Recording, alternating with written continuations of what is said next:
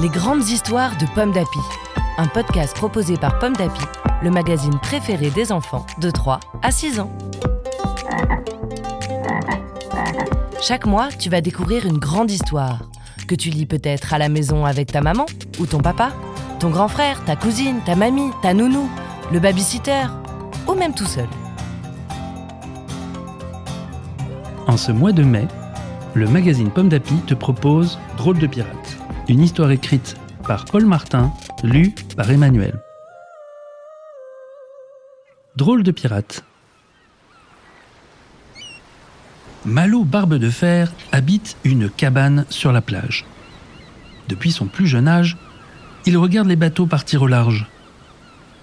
Il rêve de devenir le plus célèbre pirate de toutes les mers. Naviguer sur un fier voilier, commander un équipage féroce, se battre à coups de sabre, à lui les trésors et la gloire. Malo se dit chaque soir On m'appellera Barbe de Fer, le roi des mers. Alors, Malo travaille dur. Il apprend à manier l'épée, à diriger un bateau et surtout, il fabrique un fier navire qu'il nomme la Belle Elvire. Malo engage un équipage de redoutables marins. Il charge dans la cale 20 kilos de pommes de terre, 3 sacs de biscuits et 2 tonneaux d'eau douce. Enfin, le grand jour arrive. Son bateau est prêt. Malo hurle à ses hommes. Hissez les voiles Nous allons piller les mers Hélas, la belle Elvire est à peine sur les flots qu'une terrible épreuve surprend Malo.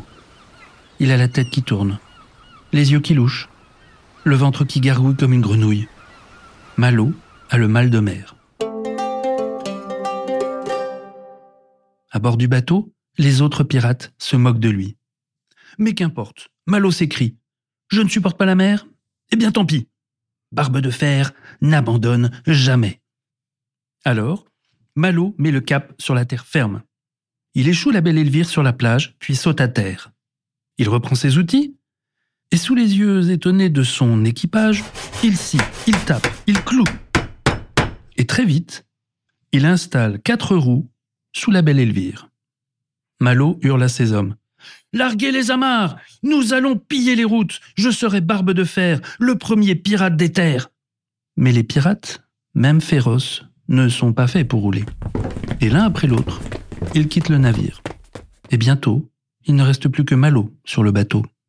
Et ce n'est pas facile de manœuvrer tout seul un trois-mâts à roulette. Le voilier avance sur la plage, s'engage sur la route, tourne dans un champ et finit par s'arrêter. Malo se retrouve coincé au milieu d'un pré. Il se sent seul et désespéré. Soudain, il entend un mugissement. Malo sort sa longue vue pour observer l'intrus. Tiens, qui chante cette étrange mélodie? C'est une baleine? Une sirène? se demande le capitaine. Mais pas besoin de chercher bien loin. C'est juste une vache égarée qui broute l'herbe à ses pieds. Alors, Barbe de Fer, le pirate des grands chemins, a une idée. Il attelle la vache à la belle Elvire. Et le voilà qui s'écrie. Hue, Pâquerette Allons semer la terreur et piller des navires Marche et tire Mais Pâquerette n'a pas envie de se fatiguer, et encore moins de se bagarrer. Elle préfère paître dans son pré.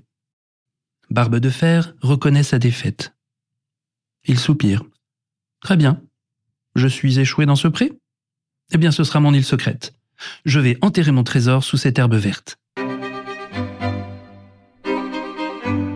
Le capitaine se met à creuser. Et il enfouit dans le pré, pas des bijoux, pas des diamants, ni des agates, mais juste des patates. Désormais, je serai barbe de fer, le pirate au trésor caché. Les mois passent. Autour du bateau, l'herbe a tellement poussé qu'on se croirait dans une mer de verdure. La belle Elvire est couverte de framboises et de mûres. Le pirate se nourrit de fruits, de biscuits et du lait de la douce pâquerette. Mais Malo attend, car il a un plan. Tous les jours, il monte sur le plus haut des trois mâts pour voir s'il y a du nouveau. Et un matin, enfin, il pousse un cri de joie. Terre Terre Pâquerette, lève la tête, étonné. Et le pirate ajoute, et je dirais même, pomme de terre. Car oui, ses patates se sont mises à pousser. Au pied de la belle Elvire, la récolte s'annonce fameuse. À moi la gloire et la fortune, je vais vendre des légumes. Depuis ce jour, Malo Barbe de Fer parcourt les marchés du pays avec Pâquerette. Il est enfin devenu célèbre. Et savez-vous comment partout on l'appelle? On l'appelle désormais Barbe de Fer, le roi de la pomme de terre. Une histoire écrite par Paul Martin pour le magazine Pomme d'Api numéro 687. Merci d'écouter Pomme d'Api. Rendez-vous le mois prochain pour découvrir une nouvelle grande histoire de Pomme d'Api. Tipalato tichupupu, titapalo tichupu, titapalo tichupu, titapalo tichupu. Pomme d'api, c'est bon d'être un enfant. Un podcast Bayard Jeunesse.